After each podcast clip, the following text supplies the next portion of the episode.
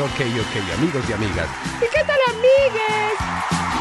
Pero mira cada desfile, Lola. Está bien, por supuesto. Las luces multicolores empiezan a aparecer cuando de él se trata.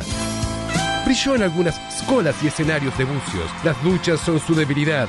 Y allí es donde empezó a cantar.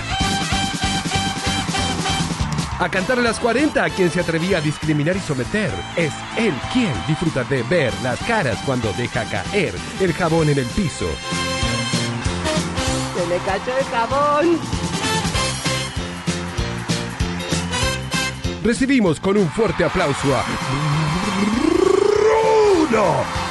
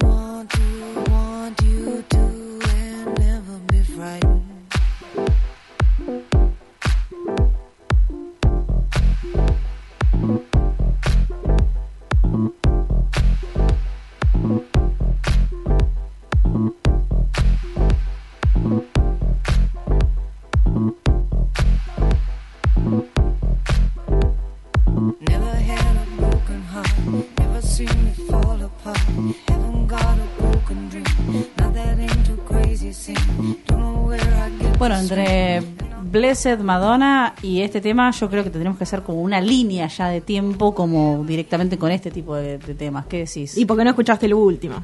¡Ay, gusta la Selector! ¡On fire! ¿Qué dice el señor Bruno Bustamante? ¿Cómo andan las chicas? Por ¡Vamos! favor. Che, qué alegría llegar a, a la radio y encontrarme con todo este plantel femenino acá en controles, en la producción, en la conducción de este la piba que programa. está haciendo la, medianera allá. Tal cual. onda. Che, acá paridad. ¿Qué onda? Acá parimos. Acá pari claro, tal cual, exactamente. Bueno, chiquis, nada, bastante movilizado con algunos acontecimientos del orden internacional. Eh, no sé si escucharon eh, hablar de Afganistán en los últimos días. Lamentablemente sí. Tristemente, Sí, sí. escuchamos hablar de Afganistán atravesando un proceso eh, Terrible. estremecedor. Terrible. Pero aparte, estremecedor y, y como eh, nos deja a todos eh, sin, sin acción. Porque Nos como... deja a, a- a todos con la sensación de, a ver, la democracia no está garantizada. No. Digamos, Muy lejos de eso.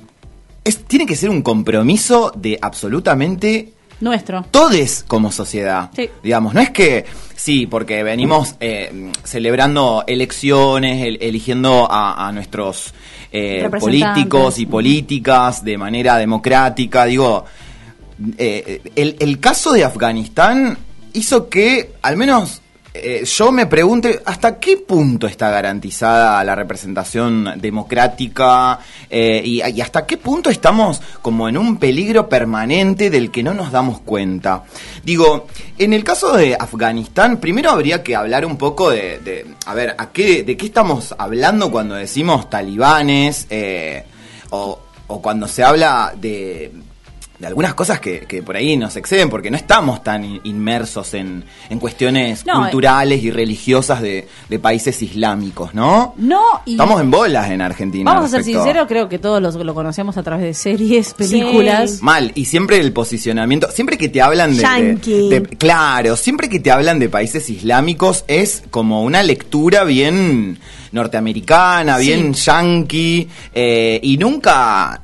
Digamos, nunca te hablan de Afganistán como un país que, no sé, en el que se amplían derechos, ¿no? No, no, Sino que siempre están en guerra, siempre en conflicto, siempre hay alguien inmolándose en espacios públicos, digamos. Es como, Mismo cuando hablan de narcotráfico, siempre es mexicano, siempre tiene Sí. bigote, siempre Y también esa mirada, ¿quién la hace? Los yankees. ¿no? Exactamente. Y sí, tienen Hollywood, tienen una pa- gran parte de la industria del cine cooptada. Por ahí esto es para la columna de Emilio Valencia, ¿no? Ese, No, no, me parece que, análisis. que- que está como dentro de todo, que está buenísimo. Que, que más, o- más hoy nos damos cuenta, por ejemplo, esto de Netflix. Aquel que todavía no, había- no había caído en la cuenta de que las películas te bajan línea, y sobre todo Estados Unidos, y que la encontraron hace mucho tiempo esa beta, por eso es una recontra industria. Bueno, que sepan que si ahora se dan cuenta porque Netflix baja una serie y todos se enteran de algo, bueno, evidentemente esto también pasa con las películas. Pa- pasaba siempre. Absolutamente. Y cómo el, el cine nos va moldeando ideológicamente, Mal, ¿no? Turbante, eh, un ojo medio ya moro y, y ya tenés miedo. Exacto. ¿En qué momento se va a inmolar? ¿Viste? Es como... No sé, pero pará, ¿por qué? sí, sí, sí. Bueno. Y bueno, porque te lo vendieron así. Y Estados Unidos permanentemente metido ahí en el medio. Eh, y bueno, digamos, yo no soy un experto en el tema, esto lo quiero aclarar antes de dar comienzo, a- antes de meternos de lleno en el tema. Es difícil ser un experto en el tema cuando de repente los medios más importantes a nivel internacional también tienen estos posicionamientos que muchas veces dejan de lado eh, algunas realidades e invisibilizan otras, ¿no? Claro, cuando la- ya la información te viene procesada de cierta manera. Tal cual, exactamente. Bueno, yo arrancaría comentando que los talibanes fueron derrocados del poder en el año 2001 tras una incursión militar liderada por quién? Por Estados Unidos. Pero poco a poco este grupo islamista fue ganando fuerza, fue ganando empoderamiento a lo largo y ancho de todo Afganistán, porque por supuesto, más allá de que el movimiento se diluyó en el 2001, siempre quedó como ese rezago de nostálgicos del régimen talibán, por decirlo Ese de algún modo. esperando ahí para el- un salto. Claro, espera, ahí el salto por el bizcocho. Em, bueno, digamos que eh, todo se diluye en el, en el 2001, hasta tanto se retoman eh, efectiva, hasta tanto retoman eh, eh, el control del país a mediados de este mes, exactamente el 15 de agosto de 2021. Esto fue mientras Estados Unidos se, preparaba para completar como la repatriación de, de sus eh, de sus fuerzas militares y de sus eh, y, y de esas personas designadas por Estados Unidos para estar ahí en las negociaciones y qué sé yo seguramente habrán visto en las redes esos vuelos eh, No, no, no, sí, los vi, pero es como me, me impactó mucho. tremendas las imágenes tremendísimas porque digamos Gente colgada de un ala, gente como si fuera el bondi acá. corriendo por la pista de, de- de aterrizaje, eh, tratando de colgarse de un avión, o sea, algo que, digamos, en el contexto eh, o desde la No mirada de- pensar, de- evidentemente. Claro, no lo podemos ni, ni imaginar ni dimensionar. No nos vemos a nosotros corriendo en un aeropuerto tratando de subirnos a un avión. Lo vemos a través de una pantalla como la de Instagram o como la de cualquier red social y nos quedamos todos preguntándonos, ¿qué carajo está pasando? Claro, porque si pasó eso es porque ya la persona esa está desesperada, no puede pensar, o sea, no te da la cabeza para de- entender que te estás subiendo al ala de un avión. Hola, ¿cómo estás? Exacto. O sea, te vas a morir, ya Está- está. Bueno, una imagen también que se hizo muy viral es la del muro, que están los soldados arriba como del alambrado, del alambre de púa, y una mujer levantando a su bebé para Y que entregándolo, tipo, entregándolo, está. tipo, llévenselo. Ah, eh, que viva. Seguramente habrá sido una nena. Porque la, la historia es una Sí, para las sí, nenas sí, era respecto de los nenes, digamos. O sea, eh, también, También. Ya nos vamos a meter un poquito más en eso. En el año 2018, entre Estados Unidos y Afganistán y otro y entre otros países, porque no es que es, eh, Afganistán tiene presencia yanqui únicamente, sino que también hay presencia china, rusa, o sea, grandes potencias están habitando territorio de Afganistán hace mucho tiempo y, y cada quien con sus intereses, cada quien con sus libritos. Litio, at first. Exacto. Siempre, viste, Oro. siempre hay ahí algún interés económico Sí. eh, detrás de todos los conflictos armados. Em, bueno, finalmente, como les decía recién, el 15 de agosto, eh, los talibanes, o el talibán, como dicen algunos, eh, declara la victoria después de que el presidente afgano Ashraf Ghani abandonara el país y su gobierno colapsara. Digamos, Afganistán nuevamente está bajo control talibán. ¿Sí? Esto hace muy poquitos días, estamos hablando del 15 de agosto, hoy es 25, hace 10 días que la sociedad eh, de Afganistán, la- las personas quedaron sumidas en un... eh, eh, en, Una en una incertidumbre heavy, heavy, porque imagínense que venimos de un antecedente eh, bien cercano, de julio de este año, en el que un, un juez llamado Gul eh, Rahim eh, salió a decir por los medios que los hombres gay que habiten en Afganistán y que tengan relaciones sexuales consensuadas con otro hombre, están... Hay dos alternativas ante esa situación.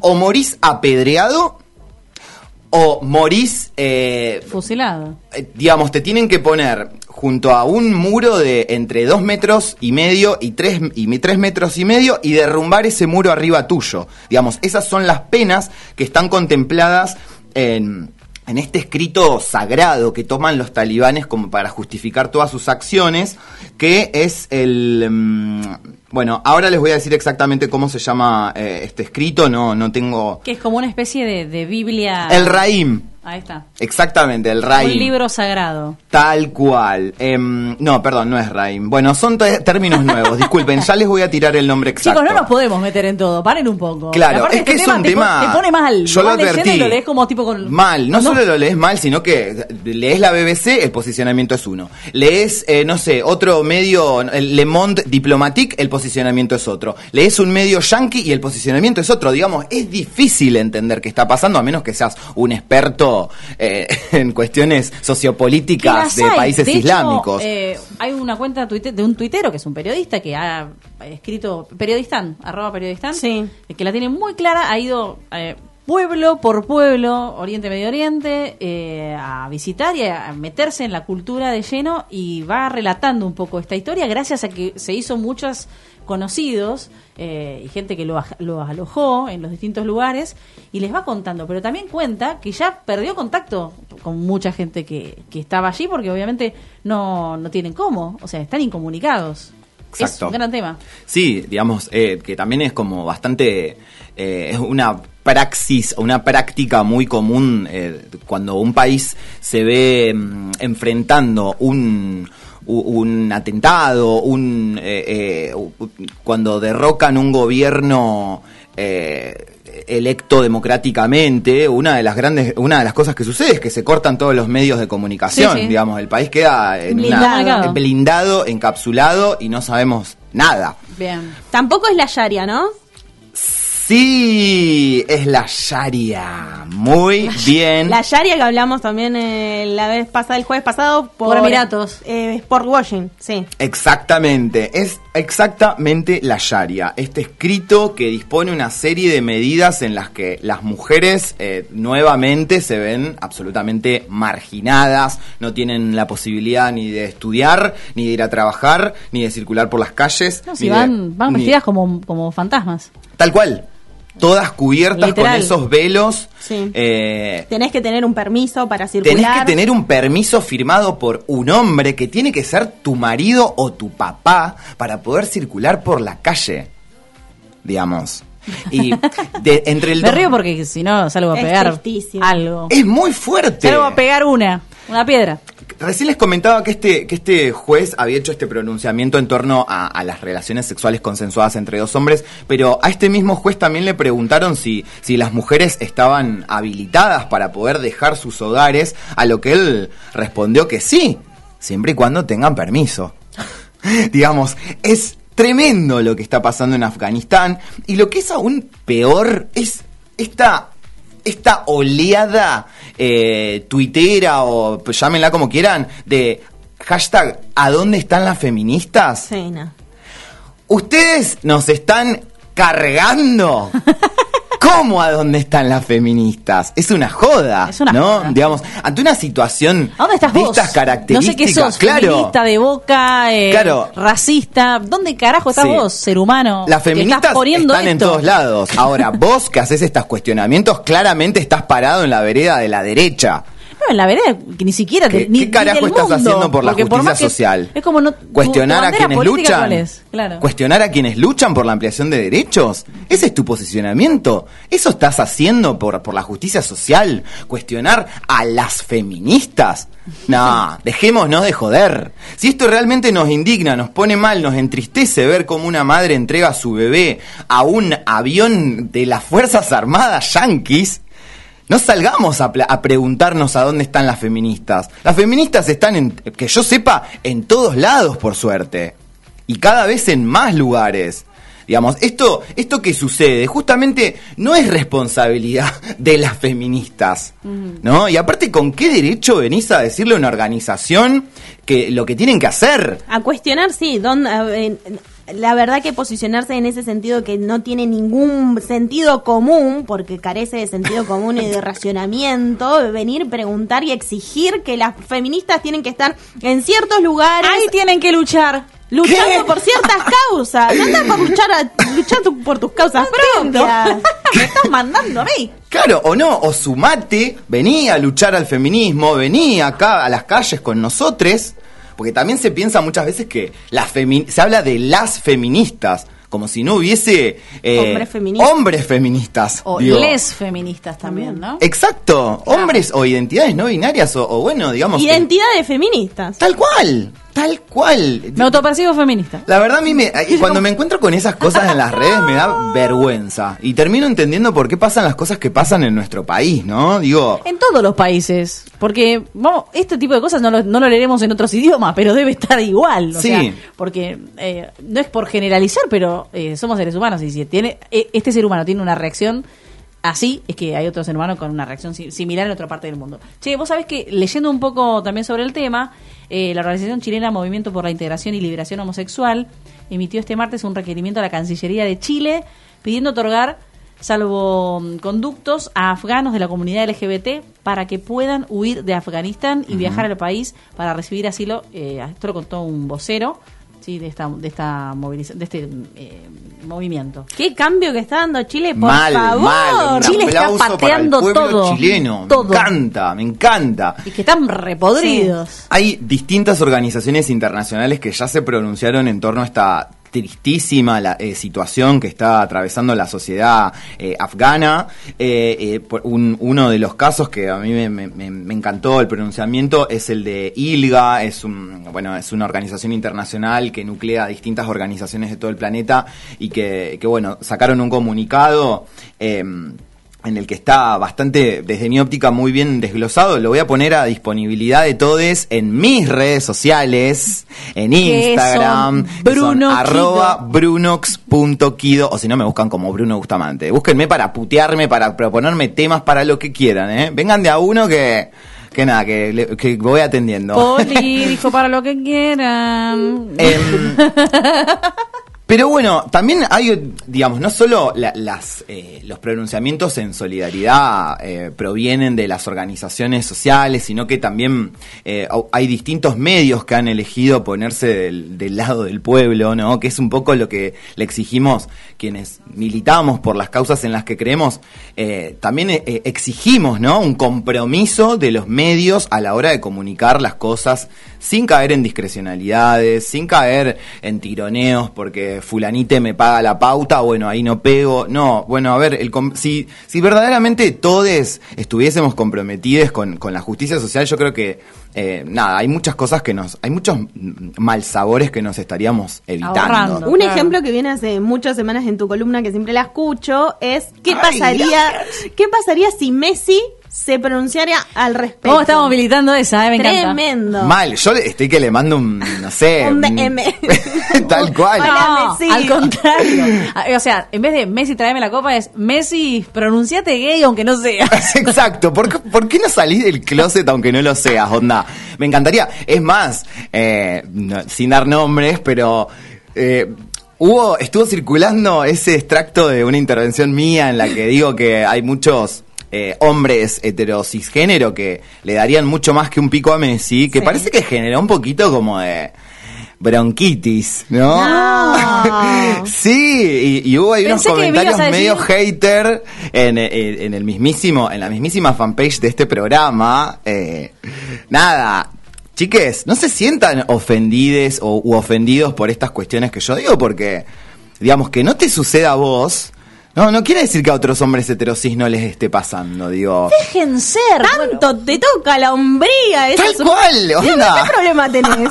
No te pica un ratito ahí la cola, dejá joder. Ay, ay, ay. Aparte, todos tenemos esos un permitido. lugares. Claro. Todes, qué sé yo. No voy a hablar de quiénes son las mujeres con las que yo tendría relaciones sexuales, pero si yo, que soy un hombre abiertamente gay, tu- tendría relaciones con algunas mujeres cisgénero, claramente en el mundo de los hombres heterosexuales también hay hombres con los que tendrían re- una relación sexual. Claro, obvio. Digo, y aparte otra cosa, también Ya, tenemos que tirando, reconocer que... Reflexiónenlo con la almohada. Mal, suénenlo. piénsenlo, háblenlo con sus parejas. En ah, momento de abran la pareja. claro, en sus momentos de ocio, exactamente. Eh, porque nada, creo que. Creo que eh, finalmente a, to- a todos nos mueven las mismas cosas. Digo, no está mal que de repente tengas ganas de darle un pico a Messi porque metió el gol que estabas esperando. Digo, no tiene- eso no te hace por- homosexual, ¿a qué ¿eh? vino eso entonces? ¿Que te, te demoramos o no? Que veníamos... lo- lo No, que- no, porque él dijo, eh, Bruno dijo que importante sería que los medios se expresen de una forma en que tengan un compromiso social con las causas que están pasando. Entonces también es muy importante pedirle a las, las personalidades que son muy influyentes y que ponen la- Real. en la mesa los temas de agenda que se pronuncien al respecto, porque están haciendo una mirada totalmente al costado. Esquiva, claro. Como O es un tema, esto es un tema político Sí, sí, entre sí, Estados es como- Unidos y... Claro, es como, no, como, es- como este tema es controvertido, no, acá no me meto porque pierdo 500 mil followers, ¿entendés? Claro. Es como, porque manejan millones de followers en el planeta, digo. eh, pero bueno, acá también, eh, otra cosa que quiero decir es cómo de repente se utiliza una escritura sagrada para marginar a un sector de la comunidad. En este caso, en el caso de Afganistán, utilizan un escrito para marginar mujeres, para marginar y asesinar ho- homosexuales. Digo, esas cuestiones ya no pueden seguir sucediendo. ¿Por qué no venderles a los talibanes algo así como, bueno, eliminen a las mujeres y a los gays y quédense ustedes solos? Eso significa... ¿Cómo lo van a que resolver, ustedes chicos? son recontra gays internamente, se quieren dar entre todos y por eso quieren sacarse de encima. Exacto. Tanto miedo le vas a tener a tu mujer a que se exprese, a que se libere, a que no sé, haga cosas Bueno, cotidianas, cotidianas. Totalmente. Y ese es un gran tema, Juli, porque ahí está el punto. Eh, ni siquiera deben saber cómo se expresan, porque no les dan margen, no saben cómo dicen, qué piensan. Y, e- y ellas, las mujeres de allá, nacen ya tan reprimidas que nunca se atreven a eso. Entonces, Ojo, porque justo entre el 2001 y el 2020, hasta el 15 de agosto del 2021, Hay toda una las mujeres venían con una avanzada impresionante. Ah. De mujeres egresadas de, de carreras universitarias, de mujeres ocupando Pero el, fuera el de 27, Afganistán. no dentro de ¿Sí? Afganistán, ¿eh? Sí, hay mujeres médicas que tienen sus clínicas privadas propias, hay, mu- hay médicas trabajando en hospitales públicos de Afganistán, eh, ha- hay mujeres, ah, por ejemplo, el Congreso afgano tiene un 27% de mujeres, de las 166 bancas que estuve leyendo Los sobre el ovarios de tema, esas minas. hay un 27% que está ocupado por mujeres cisgénero y que un, un número importante de ellas salieron a, a plantear, miren, a partir de la llegada del régimen talibán, yo lo único que estoy esperando es que vengan a matarme. Estoy acá con mi marido y mis hijas esperando que me vengan a matar. Porque soy una de las pocas mujeres que accedió a una banca de manera democrática, eh, de manera democrática en el consejo, en, en el Congreso afgano. Un nivel de persecución. Un nivel de persecución. Pero aparte estamos a 10 días de que, de que se hayan pronunciado y, y- y que a otros países, de, de- de, digamos, de, de la región islámica, hayan salido a respaldar al- a, los talibanes eh, ocupando ilegítimamente Afganistán. Digo, no es que. No, se dan no, cuenta no. cómo de repente la derecha también busca anclajes y, sí. y- y en, en- en otros, eh, en- digo, que claramente no responden a los intereses del pueblo, no responden a los intereses de las mujeres, mucho menos de las, de las identidades no hegemónicas. Eh, lo único que tienen para ofrecernos son piedras y muros que se nos derriben encima. Eh, y también hay que hablar de las torturas que están recibiendo las mujeres que osan seguir estudiando o que de repente son sospechadas de haber sido infieles, les tiran ácido en la cara, les cortan partes del cuerpo, le- digamos, es muy fuerte lo que está pasando. Es como si de repente hubiésemos viajado, no sé a qué era, a la era más oscura de la humanidad.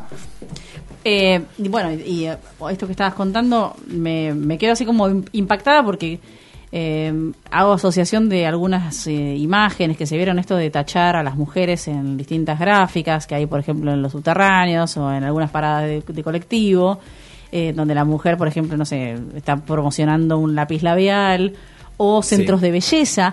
Es muy loco. Muy loco eso. Porque para, primero eso, y segundo, la tipa, las mujeres van completamente tapadas y hay centros de belleza. Es como, Sí. ay, no entiendo. Sí, lo que pasa es que, digamos, lo- eh, No ah, entiendo, entiendo, pero es como...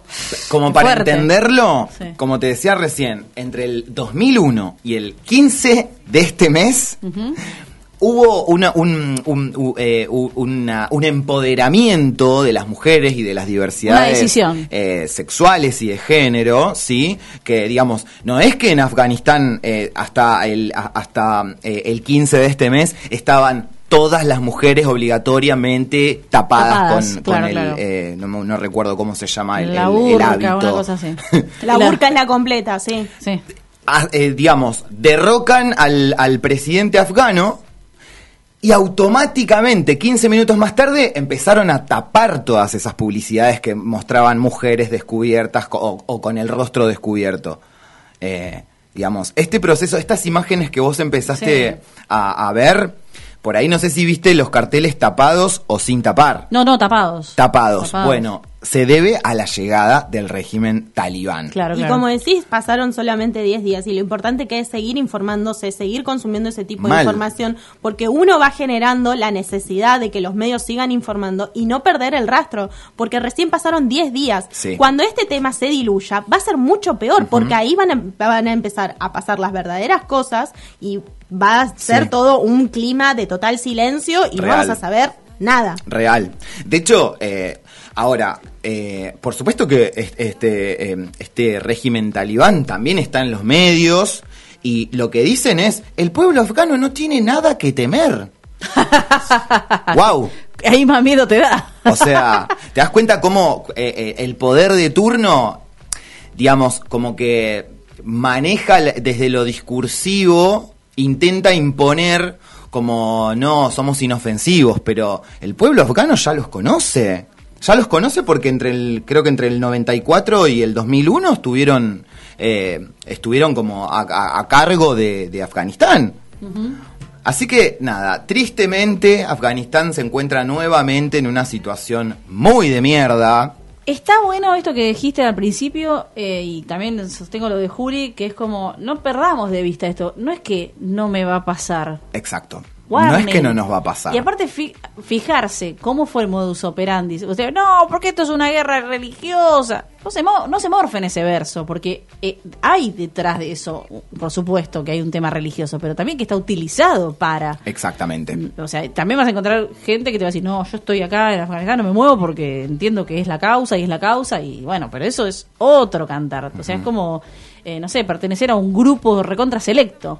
Eh, me parece que está bueno ir milimétricamente siguiéndolo y viendo también de, de tu punto, a ver qué puedes hacer. Si es un retweet, si es un leer y poder retrucar en una mesa, ah, bueno, que se han adelantado, viste que está también ese. Vos imaginate que si el movimiento fuera más grande en nuestro país, capaz se tomarían medidas similares a las de Chile. Correcto. Que sería una medida que si, o sea, se junta el pueblo argentino, muy factible. Sí, hasta ahora para lo único que nos juntamos todos es para el Mundial. Copa América. Digo, Copa América. Onda, para eso nos juntamos, salimos todos con la bandera argentina, no sé qué, pero... Cuando da la River, boludo. Claro. O sea, Y lloran, estaría- y lloran, hijos de puta. Mal, lloran. estaría re bueno que pongamos esa pasión en defender la democracia, en comprometernos con la ampliación de derechos. Eh, nada, no demos por sentado cosas. Eh, la democracia se dice como un cliché esto de que la democracia no se vende, se defiende. Bueno, es así, es así. Gracias, Bruno. Gracias a ustedes, chicas. Fíjate una cosa, se dice siempre, durante el gobierno peronista o el gobierno kirchnerista peligra la propiedad privada. Sin embargo, la propiedad privada peligró durante los cuatro años del gobierno de Macri, por dos motivos. Primero, porque perdieron plata las principales empresas de la Argentina. Y segundo, porque otras empresas se las quisieron chorear directamente. Como pasó con América, que lo denunció el dueño del canal, o como pasó con tantos otros que decían, a mí Macri me apretaba para sacarme parte de mi capital. Dicho por Alconadamón. ¿Así van a conquistar votos de sectores independientes, hablando así del choreo de Macri, por ejemplo? No, yo te estoy contando lo que vos lo sabes perfectamente. A ver, uno cuando construye un argumento político tiene que combinar dos cosas. La suavidad en los contextos donde se puede ser suave, pero también la firmeza y la pasión. Vos puedes estar a favor o en contra de las cosas que yo te digo, pero la gente me mira a los ojos y sabe que lo que estoy diciendo es real. En ese y desde ese lugar, y desde ese lugar yo creo que tengo para ganar y que mi espacio político puede conquistar ese sector que hoy se, perdón, que hoy siente que la derecha se fue muy a la derecha. Yo quiero que los empresarios ganen dinero y quiero que los empresarios generen empleo, produzcan riqueza. Pero no sé si la forma de que eso ocurra es ayudando a los amigos, como hace Horacio Rodríguez Larreta, con las empresas constructoras y des- desarrolladores inmobiliarios de la ciudad de Buenos Aires. ¿Qué tiene que hacer la ciudad de Buenos Aires? ¿Tiene que apostar a la innovación, a la ciencia a la tecnología o a la especulación financiera y al curro inmobiliario? Porque hay mucho curro inmobiliario. Entonces yo creo que hay que ser suave en las formas, hay que ser amigable, yo trato de serlo, a veces me apasiono, pero ustedes saben que es honesto esto, pero hay que ir con la verdad.